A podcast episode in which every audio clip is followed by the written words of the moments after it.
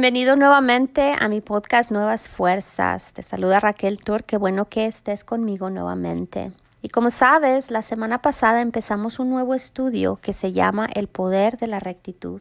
Espero que esté siendo de bendición para ti. Eh, en, este estudio, la semana pasada estuvimos hablando acerca del libro de Romanos, en el que ahí nos muestra la doctrina a profundidad. Esta doctrina obviamente está descrita en varias de las epístolas en el Nuevo Testamento, pero el libro, el libro de Romanos es la obra maestra que nos explica a profundidad este tema acerca de la rectitud o de la justificación que es por medio de la fe.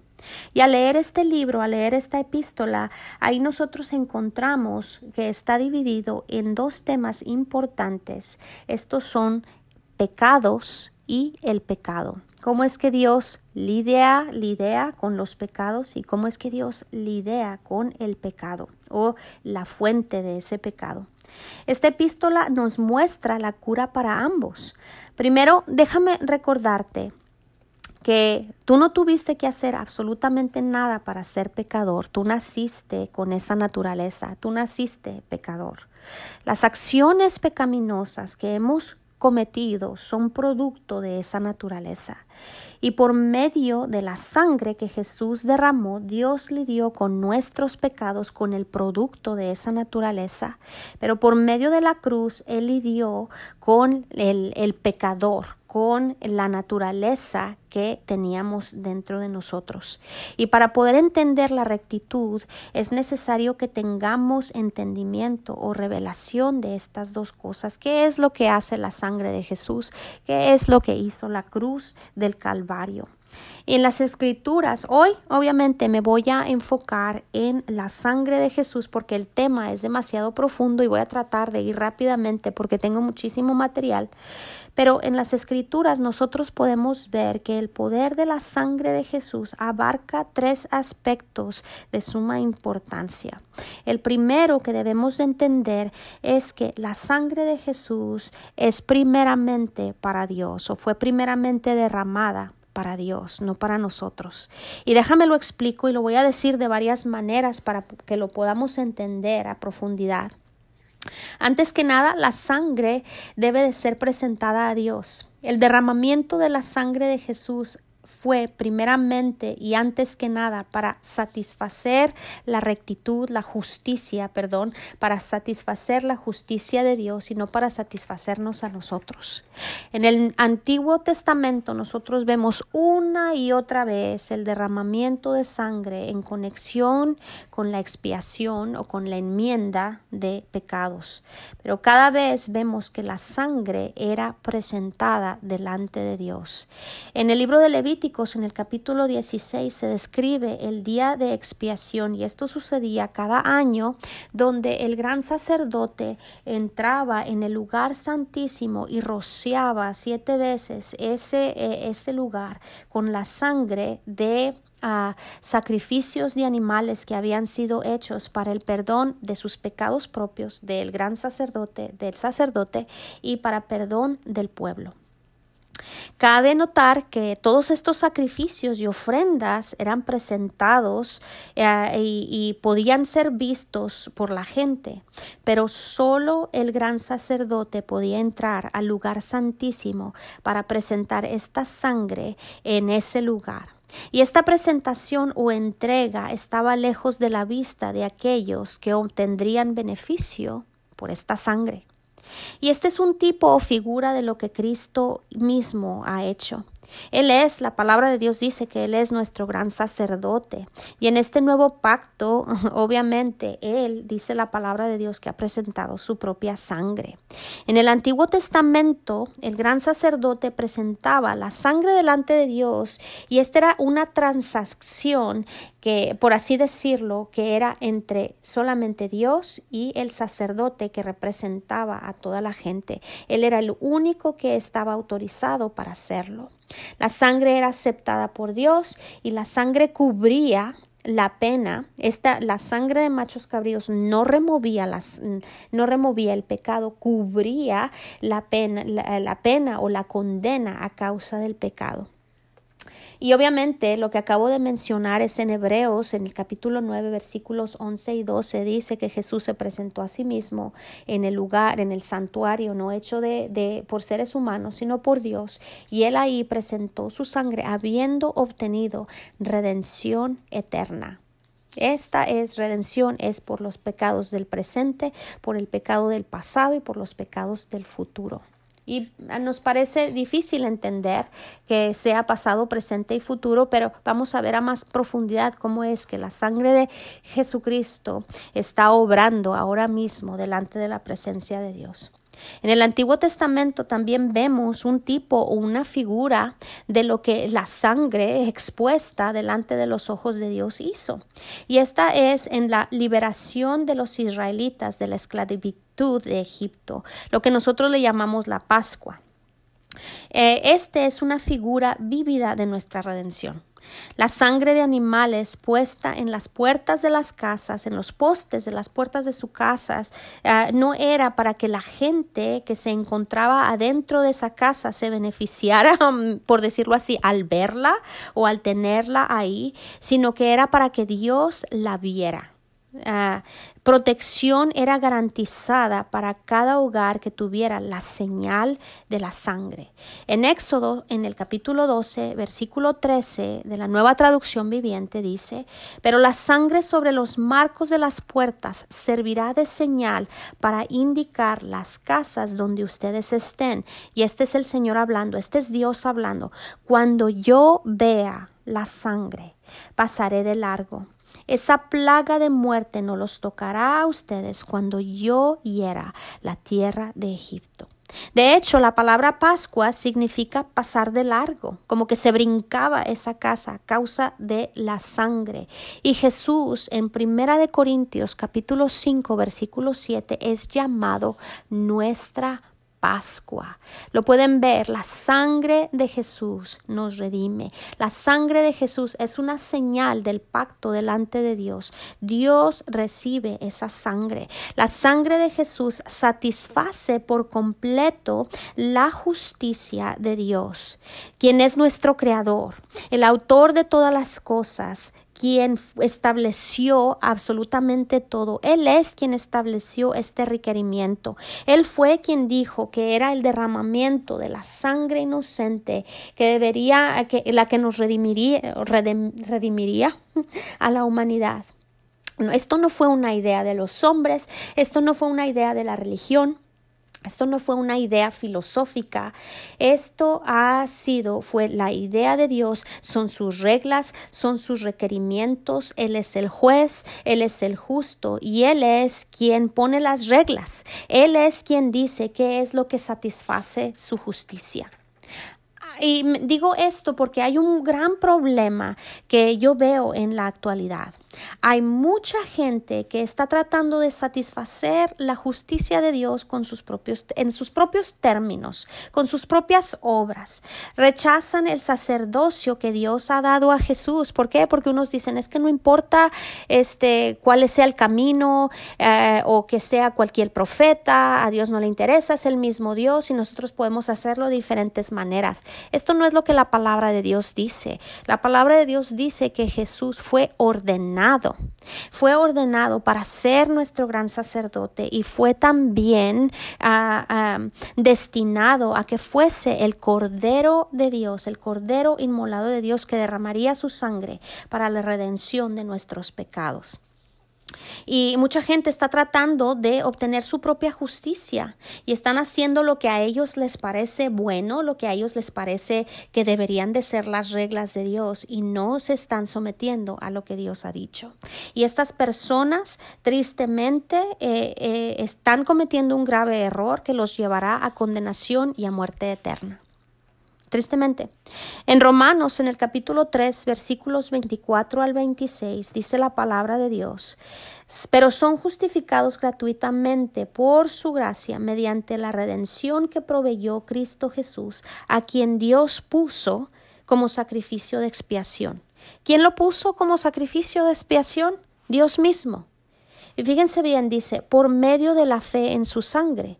Esto lo hizo Dios. ¿Quién lo hizo? Dios para manifestar su justicia o rectitud, pues en su paciencia ha pasado por alto los pecados pasados para manifestar su justicia o manifestar su rectitud en este tiempo, a fin de que Él sea el justo. Él es el que es justo, Él es el que pone las reglas, Él es el que dice esto debe de ser de esta manera y dice para que sea Él también quien justifica al que tiene fe en Jesús. ¿Qué es lo que nos hace rectos y justos delante de Dios? Solo la sangre de Jesús. Dios requirió esa sangre, Él fue quien lo dijo, que cuando vea la sangre pasaré de largo. La sangre es nuestra expiación, la sangre es lo que repara, repara el daño que el pecado, que nuestros pecados han hecho y nos restituye a favor con Dios. Algo que debo notar, Dios valora la sangre de Jesús en gran manera. Pero esto no nos va a beneficiar si nosotros mismos no tenemos revelación de ese valor, del valor que la sangre de Jesús tiene. Y esto ah, voy a dar un ejemplo quizás tonto, pero espero que espero que nos ayude a entender. Yo no sé absolutamente nada acerca de arte. A mí me traes un Picasso o me traes la Mona Lisa y lo que voy a hacer es que lo voy a esconder en un closet porque están muy feos. No veo ningún valor. No entiendo por qué tienen valores de millones y millones de dólares. No tengo comprensión alguien que entiende acerca de arte, alguien que sabe, ah, no sé, las técnicas y, y, no sé cuántos años atrás han sido hechos, etcétera, etcétera, puede valorar más esas pinturas que yo. Y aún lo veo, por ejemplo, a Jesús, veo en las escrituras cuando él dice, no le den perlas a los puercos. Y es el mismo, ah, es el mismo fundamento, es, es viene con el mismo trasfondo. Un puerco, un cerdo no puede entender el valor de, una, de un collar de perlas o de una joya. Si nosotros le pusiéramos a un puerco un vestido de seda y le pusiéramos una, ah, no sé, un collar de perlas, ¿qué es lo que el puerco haría? El se revolcaría en el vestido y pisotearía las perlas, quizás se las comería. Ah. ¿Por qué? Porque un, un puerco no puede entender el valor, el valor que esas cosas tienen. Y volviendo a hablar de la sangre de Jesús, la sangre de Jesús es valiosísima para Dios, tiene un valor incalculable, tiene un valor inmesurable. Su sangre derramada compró salvación para toda la humanidad. Si nosotros pudiéramos entender eso, tener revelación de eso, la sangre de Jesús lavó todo pecado que ha sido cometido y que será cometido, esos pecados grandes y pequeños, esos, esos pequeños, eh, esos, esos esos ah, pecados oscuros y los que no son tan oscuros, esos que a nuestra opinión, en nuestra opinión son imperdonables, esos pecados con los que el enemigo ha, ha estado constantemente condenándote. La sangre de Jesús los ha limpiado, la sangre de Jesús los ha removido. Pero nosotros, así como los puercos, disculpen, Ah, que, no, que no entienden el valor de las perlas. No entendemos, no tenemos mucho entendimiento de lo que la sangre de Jesús ha hecho por nosotros. El pueblo judío tenía cierta idea del valor de la sangre, eh, porque ellos estaban impuestos a actuar en, en, estos pactos de derramamiento de sangre con animales, y estas eran figuras ah, de lo que Jesús vendría a hacer. Esta sangre de Jesús satisface por completo la justicia de Dios y es de suma importancia que cuando nosotros nos acerquemos a Dios, porque cuando nosotros nos acercamos a la luz que Él es, fácilmente nosotros podemos ver que cometemos muchos errores, que tenemos muchas fallas, que somos imperfectos y que aunque hayas, hayamos aceptado el sacrificio de Jesucristo hayamos nacido de nuevo, aún en nuestras vidas existen, hacemos cosas que sabemos que no debemos de hacer, pecamos, caemos, fallamos. Y quizá en tiempo anterior no nos importaba, pero cuando nosotros nos acercamos a Dios sinceramente, el enemigo usa esto para traer una sensación de culpa, una sensación de condenación, una sensación de que yo no me merezco el amor de Dios, yo no me merezco el perdón de Dios. Esto es algo que a mí constantemente me perseguía. Necesitaba revelación y entendimiento.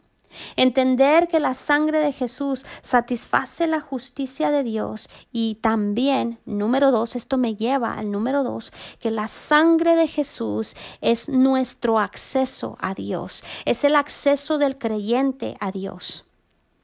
Como dije, cuando nos acercamos con sinceridad a Dios, ah, porque Él es luz y Él es santo, empezamos a notar que nosotros tenemos muchas fallas. Y cuando necesitamos recibir algo de Dios o cuando nos acercamos a Dios y, pedimos, tenemos petición en una oración o, tenemos alguna necesidad o simplemente queremos tener comunión con, con Dios, es fácil poner nuestros ojos en nosotros mismos para ver si nos hemos portado bien, para ver si hemos hecho todo bien, entonces sí podemos entrar a la presencia de Dios. Sin una revelación activa sobre la rectitud, déjame decirte, la conciencia de pecado y culpa serán un gran problema en tu vida. Esto fue un gran problema por muchos años en mi vida, porque la religión te enseña a condenarte a tener una conciencia de pecado y te enseña a mantener tus ojos en tu culpabilidad. Y esto trae gran problema. ¿Por qué? Porque puede que tengamos algún mal hábito, algo que estamos tratando de romper en nuestras vidas y no tenemos éxito, o estamos batallando para hacer lo, lo correcto. Frecuentemente nos equivocamos. Sabemos que debemos de amar al prójimo, pero no lo hacemos y no sentimos hacerlo. Si tenemos esta batalla dentro de nosotros y esto puede traer condenación a nuestro corazón. Esto es algo que el enemigo usa fuertemente en contra de los creyentes. La palabra condenación significa no apto para usarse. Bueno, de hecho, aquí en los Estados Unidos se usa esa palabra condenado para referirse a un edificio o una casa que está por caerse, que no puede usarse, y cuando sentimos esta condenación, nos lleva a creer que nosotros no podemos ser usados por Dios. ¿Ven cómo lo usa Satanás para destruir nuestra efectividad en el reino de los cielos? Otra cosa también podemos pensar que conocemos el poder de la sangre pero al empezar a madurar en las cosas de Dios, empezamos a creer que necesitamos hacer otras cosas para ser aceptados por Dios. Es que decimos es la sangre de Jesús y el amar al prójimo, es la sangre e ir a la iglesia, es la sangre y dar los diezmos, es la sangre y otras reglas que tú mismo te impones. Y la raíz de esto es que nosotros queremos sentirnos rectos, queremos sentir que somos rectos, pero esto no es así. Nosotros no debemos ni podemos basar el ser aceptados por Dios o el ser llamados rectos en lo que sentimos. Nosotros debemos siempre basar nuestra fe en el valor que la sangre de Jesús tiene delante de Dios. Esto es algo que los, eh, la gente de la iglesia en Gálatas estaba haciendo. El apóstol Pablo los reprendió diciendo, este está en el capítulo 3, versículos del 1 al 3. Ay, Gálatas tontos, ¿quién los ha hechizado? Pues el significado de la muerte de Jesucristo se les explicó con tanta claridad como si lo hubieran visto morir en la cruz. Déjenme hacerle una pregunta. ¿Recibieron el Espíritu Santo por obedecer la ley de Moisés? Claro que no. Recibieron el Espíritu porque creyeron el mensaje que escucharon acerca de Cristo. ¿Será posible que sean tan tontos después de haber comenzado su nueva vida en el Espíritu, porque ahora tratan de ser perfectos mediante sus propios esfuerzos?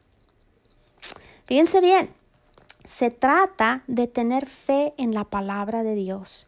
Si Él dice que la sangre de Jesús ha satisfecho su justicia, entonces nosotros debemos creerlo y aceptarlo. Esa sangre debe de ser suficiente para nosotros también.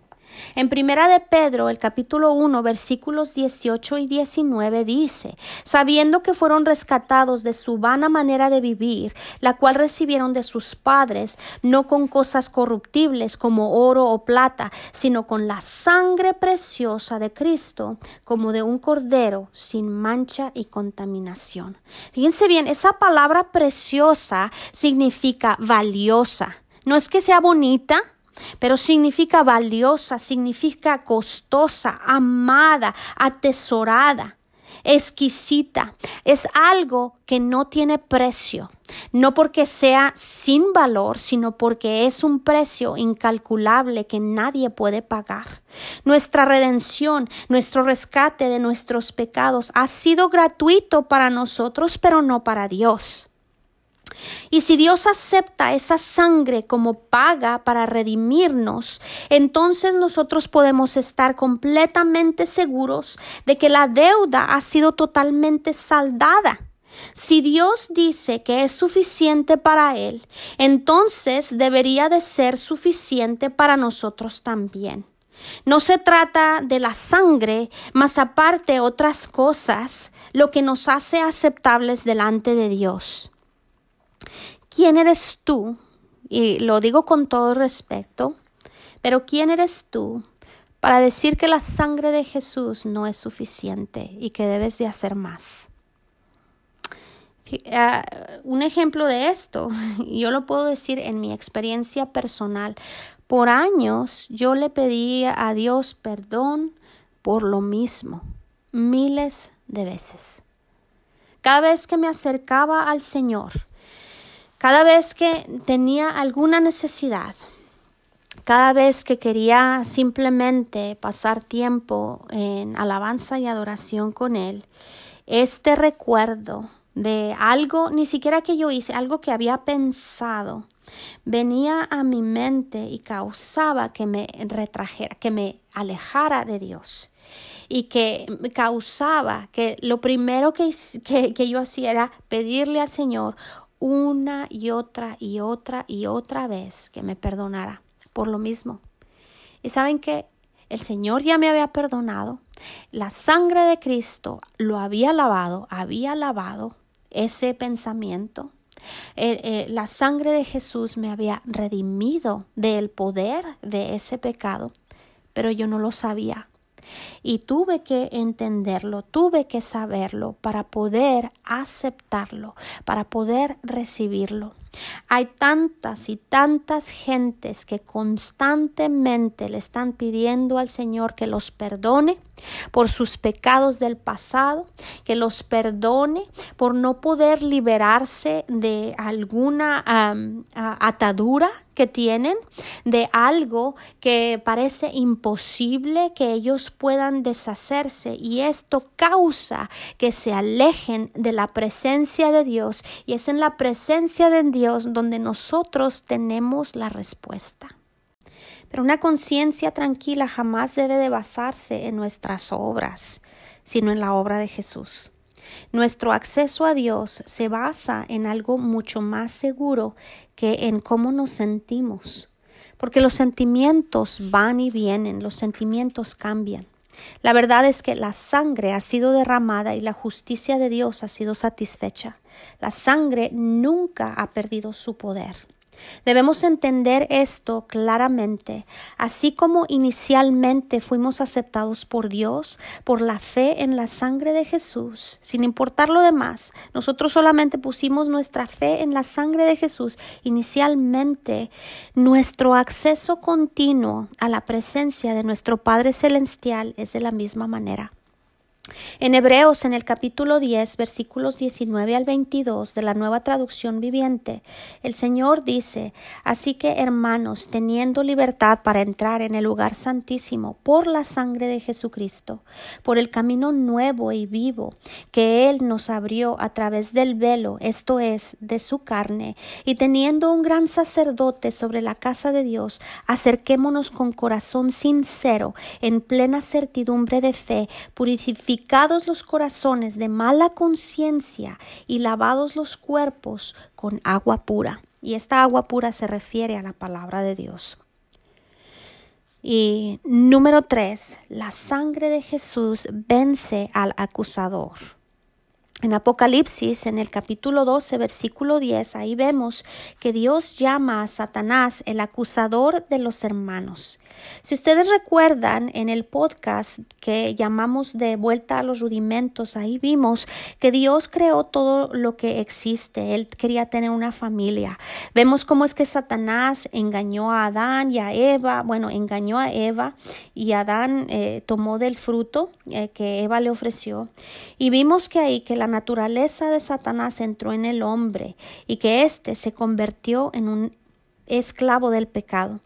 Satanás tenía el derecho legal de regir sobre la humanidad y sobre la creación, y Dios legalmente no podía estar del lado de la humanidad.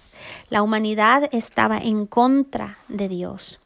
Lo que la sangre de Jesús ha hecho es que ahora eh, nos libra de la esclavitud de Satanás y nos restaura al favor de Dios con nosotros, de Dios sobre nosotros. Reconcilia a Dios con los hombres y a los hombres con Dios por medio de la fe. En primera de Juan 1.9, y esto lo traduje de la Biblia amplificada, Dice la palabra de Dios, si libremente admitimos que hemos pecado y confesamos nuestros pecados, Él es fiel y justo. Él es fiel a su propia naturaleza y promesas y perdonará nuestros pecados, ah, ah, desechará nuestro desenfreno y continuamente nos limpiará de toda injusticia o falta de rectitud, de todo lo que no se conforma a su voluntad en propósito, pensamiento y acción. Y no creas que esto significa que nosotros ignoramos nuestros pecados o que Dios se hace como que no los ve, que se hace de la vista gorda. No, no es así. Es el hecho de que la sangre de Jesús nos limpia de todo pecado. Quiero leerte lo que dice en Romanos en el capítulo 8, versículos 31 al 34. ¿Qué pues diremos a esto? Si Dios es por nosotros, ¿quién contra nosotros? Déjame decirte, la sangre de Jesús nos pone del lado de Dios, nos remueve del lado de Satanás, del lado de las tinieblas y nos traslada al reino de Dios, al lado de Dios. Y dice así, si Dios es con nosotros, ¿quién contra nosotros? El que no escatimonia a su propio Hijo, sino que lo entregó por todos nosotros, ¿cómo no nos dará también con él todas las cosas? ¿Quién acusará a los escogidos de Dios? Dios es el que justifica. ¿Quién es el que condenará si Cristo es el que murió? Más aún el que también resucitó y el que además está a la diestra de Dios, el que también intercede por nosotros. Esto es maravilloso, lo que Jesús hace por nosotros, lo que la sangre de Jesús ha hecho por nosotros. Acusaciones y oprobio son unas de las armas más poderosas que Satanás usa en contra nuestra, en, contra de los hijos de Dios, porque Él siempre está mostrando nuestras fallas, nuestros pecados, y, si nosotros lo escuchamos, nos va a arrastrar a condenación. La razón por la cual nos convertimos en víctimas de su de sus acusaciones es porque en el fondo de nosotros todavía estamos tratando de ser justificados con nuestras propias obras. Estamos tratando de ser rectos por nuestras obras, por las cosas que hacemos.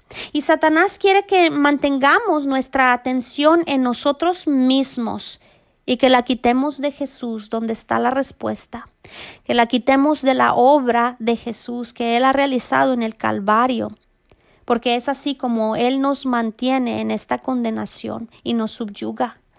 Dios puede lidiar fácilmente con nuestros pecados, no importa cuáles sean, no importa si tú piensas, si el enemigo ha plantado en tu mente acerca de ah, cometiste un pecado imperdonable, esto es algo que Dios jamás te va a perdonar. Mm, Dios puede lidiar o ha lidiado por medio de la sangre de Jesús con absolutamente todo pecado, pero lo que Dios no puede hacer es tratar con una persona que está accediendo a las acusaciones de Satanás. Porque esta persona no está confiando en el poder de la sangre de Jesús. Nuestra salvación se basa en poner nuestra mira en Jesucristo y en que la sangre del Cordero ha satisfecho la justicia de Dios. Nunca deberíamos de tratar de responder a, las acusaciones de Satanás con nuestra conducta. Eso jamás va a funcionar. Nuestra fe es en la sangre de Jesús y al permanecer en esta posición va a silenciar toda acusación y hará que el enemigo huya cada vez. En Apocalipsis, el, capítulo 12, versículo 11 nos dice, y nosotros le vencemos Vencimos al diablo por la sangre de Jesús y por la voz de nuestro testimonio. Amén. Bueno, pues esto termina en nuestro estudio del día de hoy. Sé que me alargué un poco, pero es de suma importancia el conocer el poder de la sangre de Jesús. Le pido al Señor que te dé sabiduría, que te dé revelación, que puedas ver lo valioso que es esa sangre y el saber que la justicia divina de nuestro Dios, de nuestro Padre Celestial, ha sido satisfecha por ese sacrificio que Jesús realizó por nosotros. Y bueno, los espero la próxima semana y este nos escuchamos a la próxima. Bye.